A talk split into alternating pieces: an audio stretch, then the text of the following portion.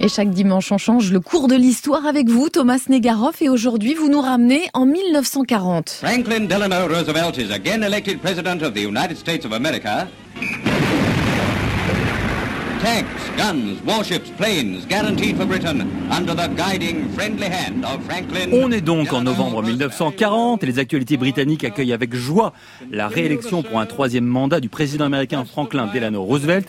C'est pour eux, les Britanniques, l'assurance que l'aide militaire américaine au Royaume-Uni va se poursuivre et même s'accentuer. Poursuivre parce que depuis l'accord du 2 septembre 1940, les États-Unis s'engagent à fournir 50 contre-torpilleurs à la marine britannique. Roosevelt réélu, c'est la certitude d'un engagement plus fort contre l'Allemagne nazie et peut-être, qui sait un jour, une entrée en guerre aux côtés des démocraties occidentales. Et c'est là que l'Uchronie entre en jeu. Oui, sous la plume d'un des plus grands écrivains américains, Philip Roth, qui en 2004 publie Le complot contre l'Amérique, une formidable et glaçante uchronique qui se joue autour de l'élection présidentielle justement de 1940, au cours de laquelle l'écrivain imagine qu'un héros populaire américain obtient l'investiture du Parti républicain pour affronter Roosevelt.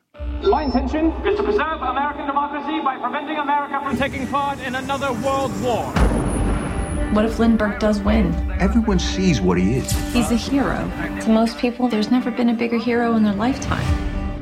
Le roman de Roth est devenu une série sur OCS il y a deux ans, Le complot contre l'Amérique. Mm. Mais c'est d'abord donc un roman qu'il faut lire. Et ce héros américain, c'est Charles Lindbergh. Dans son émission Ça peut pas faire de mal sur France Inter, Guillaume Gallienne donne un extrait du livre traduit par José Camoun le 15 janvier 2011. Non.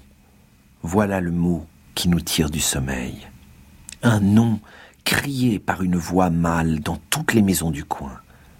Impossible pas comme candidat à la présidence des États-Unis. En quelques secondes, mon frère et moi, nous nous retrouvons devant la radio avec le reste de la famille qui oublie de nous dire de nous recoucher. Malgré la chaleur, ma pudique mère a passé un peignoir sur sa chemise de nuit transparente. Elle a été tirée de son sommeil par le bruit, elle aussi. Et elle est assise sur le canapé, à côté de mon père, une main sur les lèvres comme pour réprimer une nausée.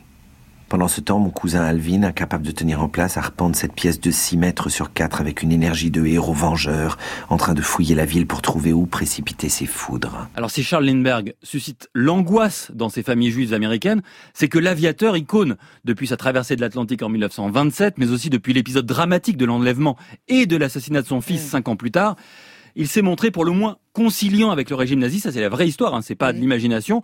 Lindbergh, antisémite obsessionnel comme son ami l'industriel euh, Henry Ford, il est décoré le 18 octobre 1938 de l'ordre de l'aigle allemand par Göring. Il qualifie Hitler de grand homme et en 1940, quelque temps avant l'invention par Philippe Roth d'une investiture par le Parti républicain et avant son élection présidentielle, selon l'imagination toujours de l'écrivain, il est Lindbergh, un fervent défenseur de l'isolationnisme qui cache mal en réalité son attitude très bienveillante à l'égard du Troisième Reich. Et c'est cet homme que Philippe Roth propulse à la Maison Blanche. Oui, et le 33e président des États-Unis se rapproche immédiatement dans le roman hein, de l'Allemagne hitlérienne et va mener une politique antisémite aux États-Unis qui va terroriser la famille du héros du roman. Alors ce faisant, pourquoi fait-il cela, Philippe Roth?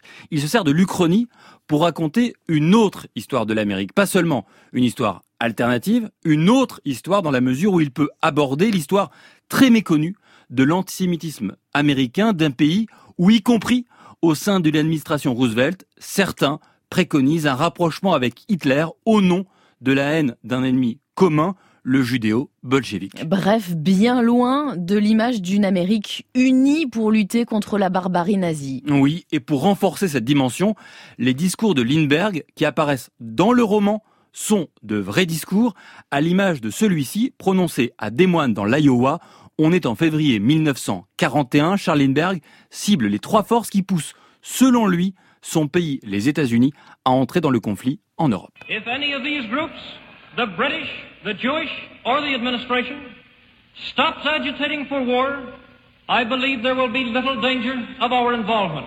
L'Uchronie, parfois, et même souvent, dépeint davantage le réel que l'histoire mythifiée. Merci beaucoup Thomas Negaroff et à la semaine prochaine.